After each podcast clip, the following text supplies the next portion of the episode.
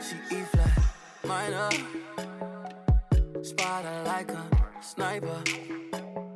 Then I jumped in like a diver. I might eat it like a tiger. 嗨，各位同学，大家早上好，我是瑶瑶老师，欢迎大家来到今天这一期的英语口语每日养成。今天的话呢，我们来学习非常简短的一个句子。It was a close call. It was a close call. 好险，这个球差一点就出界了。It was a close call. It was a close call. 在这段话当中呢，我们的 was 和 a 可以选择做连读。如果连读的话呢，就会变成 was was. It was a close call. Fifteen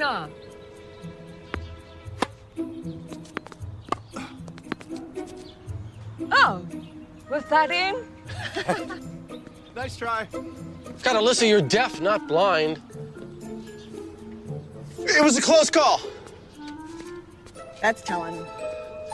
I'm Waiting for my moment. You think her tennis stinks? You should try her cooking. P30.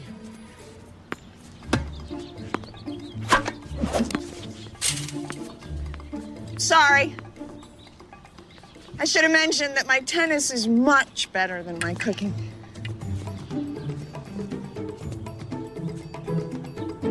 今天节目当中呢，我们首先先来学习一下什么叫做 a close call。其实这样一个短语呢，我们之前在节目当中已经讲过，当时是在第三百零五期节目当中，大家呢也可以往前翻复习一下。在英语当中呢，a close call 最常见的用法和意思，用来指 a situation where a disaster or an accident almost happens，就是侥幸脱险、千钧一发、九死一生这样的含义。那么在口语当中呢，我们也可以使用 a close shave 来替换使用，或者呢，你说 a narrow escape 也是可以的。下面呢，我们来看一些例子。第一个，It was a close call, but I managed to avoid hitting the deer. 我差一点出车祸了，但是我设法避免了撞上那一只鹿。It was a close call, but I managed to avoid hitting the deer.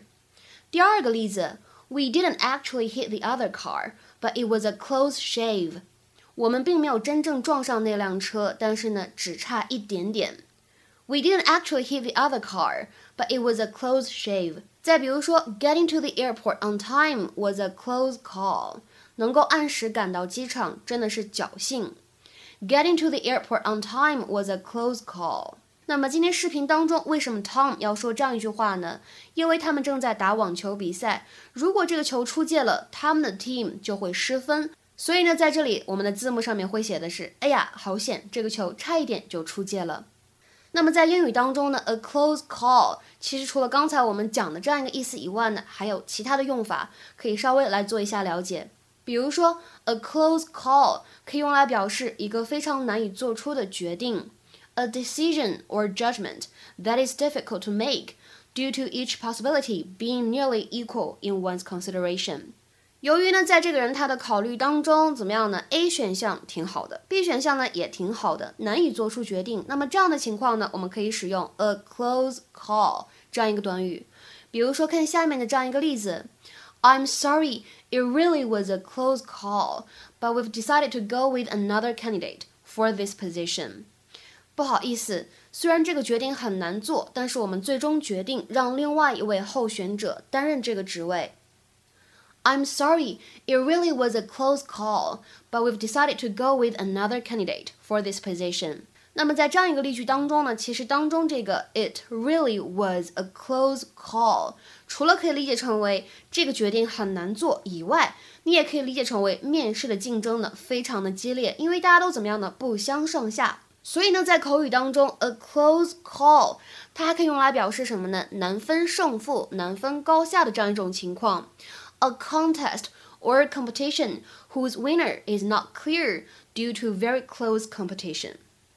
下面呢，我们来看一下这样一个例子：With the two candidates having nearly equal amounts of delegates, this election is going to be a very close call. 由于两名候选人的代表人数几乎相等，这次选举将难分高下。 With the two candidates having nearly equal amounts of delegates, this election is going to be a very close call. 那么在今天节目的末尾呢，我们还会附带讲一下这样一个单词它的使用，叫做 stink，s t i n k，stink。在英语当中呢，这个动词它本意指的是有难闻的气味，to have a strong unpleasant smell。比如说，Her breath stank of garlic，她的嘴里呢有一股大蒜的味道。Her breath stank of garlic。那么在英语当中呢，尤其是口语里面，我们的这个 stink，它呢经常用来指让别人觉得很糟糕、很差劲这样的意思，to seem very bad, unpleasant or dishonest。比如说下面呢来看一下这样一个对话的例子：What do you think of the idea? I think it stinks. 你认为这个想法怎么样呢？我认为这个主意很差劲。What do you think of the idea? I think it stinks. 今天的话呢，请各位同学尝试翻译下面这样一个句子，并留言在文章的留言区。I had a close call this morning. Some idiot almost knocked me off my bike.